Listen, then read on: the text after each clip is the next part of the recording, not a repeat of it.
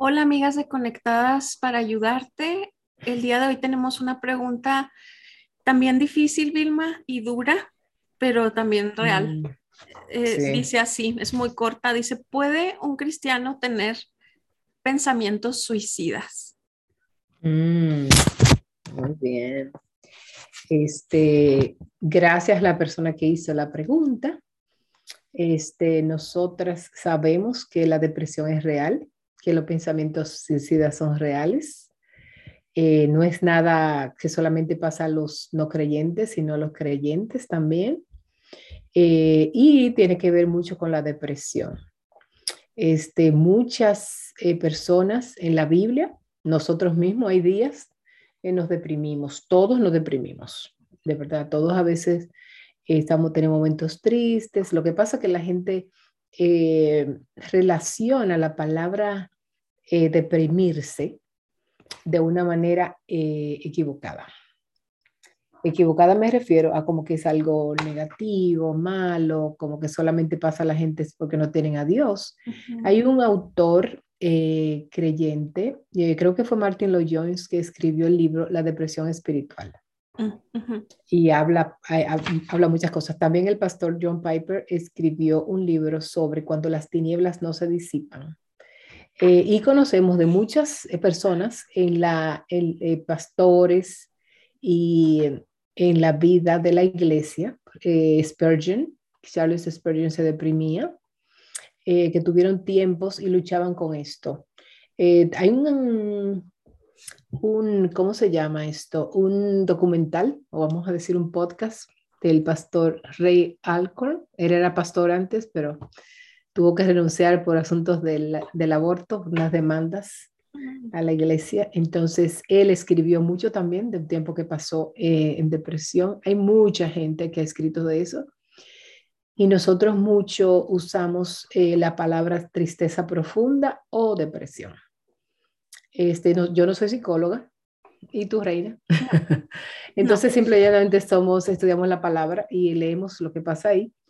Eh, y a veces hay creyentes que eh, se, vienen un tiempo de oscuridad. A veces viene porque hay un problema químico, como una enfermedad como el colesterol, como la diabetes, el cerebro, con nuestro cuerpo caído. Hay, hay situaciones químicas en nuestro cerebro que no, eh, que no funcionan bien y lo causan. Pueden ser un, una causa física, puede ser causa espiritual, eh, pero básicamente este, nosotros a veces le decimos tristeza profunda, depresión, mucha gente, es una tristeza, es una oscuridad. Yo he estado leyendo eh, hace, antes de ayer, leí algo de, la depresión y eh, tenemos que tener mucho cuidado. Este, cuando la depresión trae pensamientos suicidas, como está, es la pregunta que nos están haciendo. Eh, es posible, y generalmente pasa, en ese caso, eh, cuando a mí viene una persona con depresión, lo primero que yo le envío a hacer es ir a su médico y hacerle un estudio de eso, ver si está todo bien, porque hay veces que nosotros tenemos depresión por nuestro periodo cada mes, a veces nos da depresión por menopausia, por la posmenopausia o premenopausia. Eh, en la adolescencia, en la pubertad, hay momentos, porque son eh, el organismo, tiene las hormonas y todo eso que afecta. Eh, pero cuando hay pensamientos suicidas, el asunto es que debemos acudir al médico inmediatamente. Un médico puede, este, uno no puede ministrar a una persona deprimida. Mi esposa y yo hemos tenido personas que vienen con una depresión muy grande, medicadas. Entonces, para poder impartirle la palabra, nosotros tenemos que hacer que ellos usen su descanso, que ellos estén refrescados, que su mente esté alerta. Eh, entonces, por eso, algunos eh, consejeros cristianos que son psicólogos eh, trabajan con esta parte, con esta área. Pero si una persona tiene pensamiento suicida, es, una, es algo inmediatamente, una alerta de que una persona debe ir al médico a hospitalizarse, uh, porque sabemos que hay asuntos espirituales, claro que sí, pero hay asuntos médicos y yo no soy médico. Entonces, eh, muchas personas no están de acuerdo con eso, creen que solamente, o sea, eh, la palabra los puede ayudar, pero igualmente como las dietas naturales y como los medicamentos ayudan a el, el, colesterol, a la diabetes, al azúcar, todas esas cosas, pero muchas veces necesitamos medicamentos porque es que no hay manera. Entonces, en ese sentido, eh, eh, sí, diría que sí.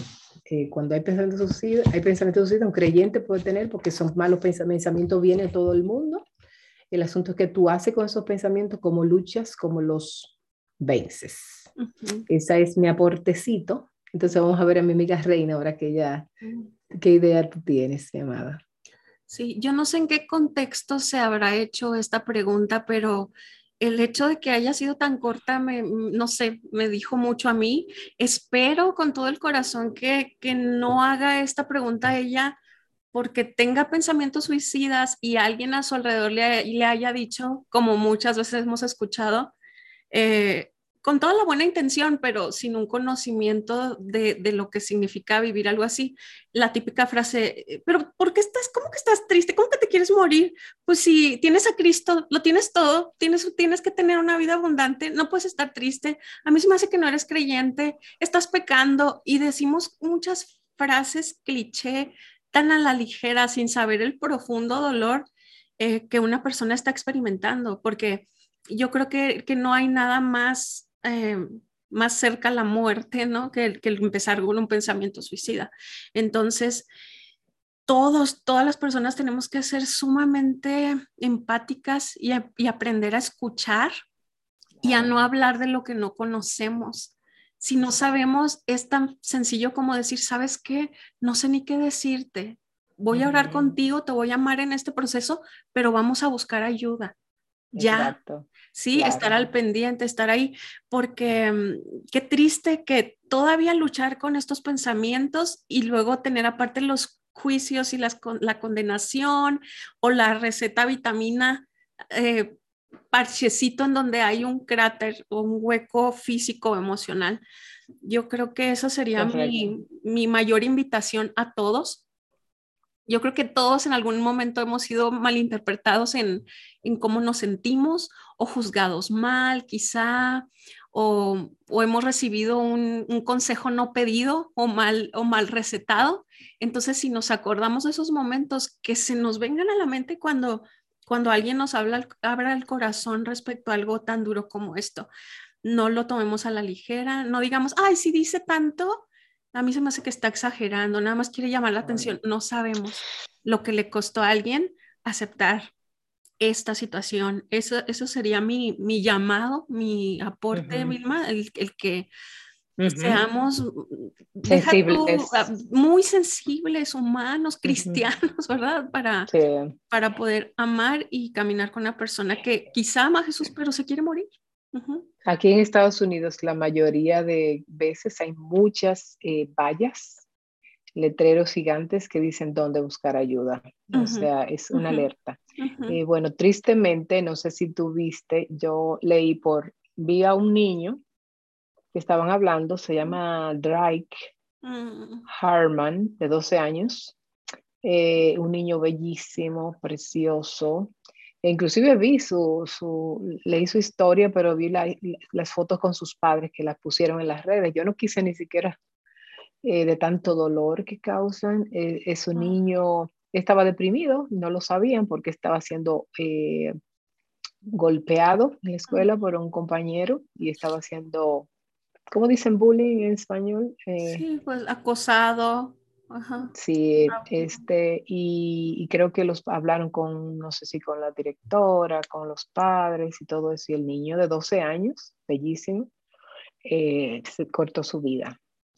Este, ah, igualmente una reina de belleza también hace unos días, unas semanas, fue muy triste, pues, no lo dijeron a nadie o no parecían, eh, se ven sonrientes, se ven, este... Como si todo estuviera bien.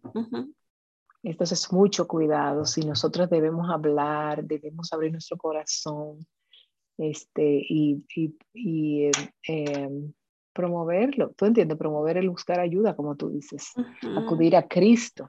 Este, La Biblia está llena de pasajes, las escrituras de, de depresiones cuando callé se envejecieron mis huesos, em, eran mi, mis lágrimas eran mi, de noche y de día. ¿eh? O sea, hay muchos versículos. Eh, su mano está contra mí. Eh, no, tú sabes, o sea, hay muchísimos pasajes que nosotros trabajamos cuando alguien está deprimido. Usamos.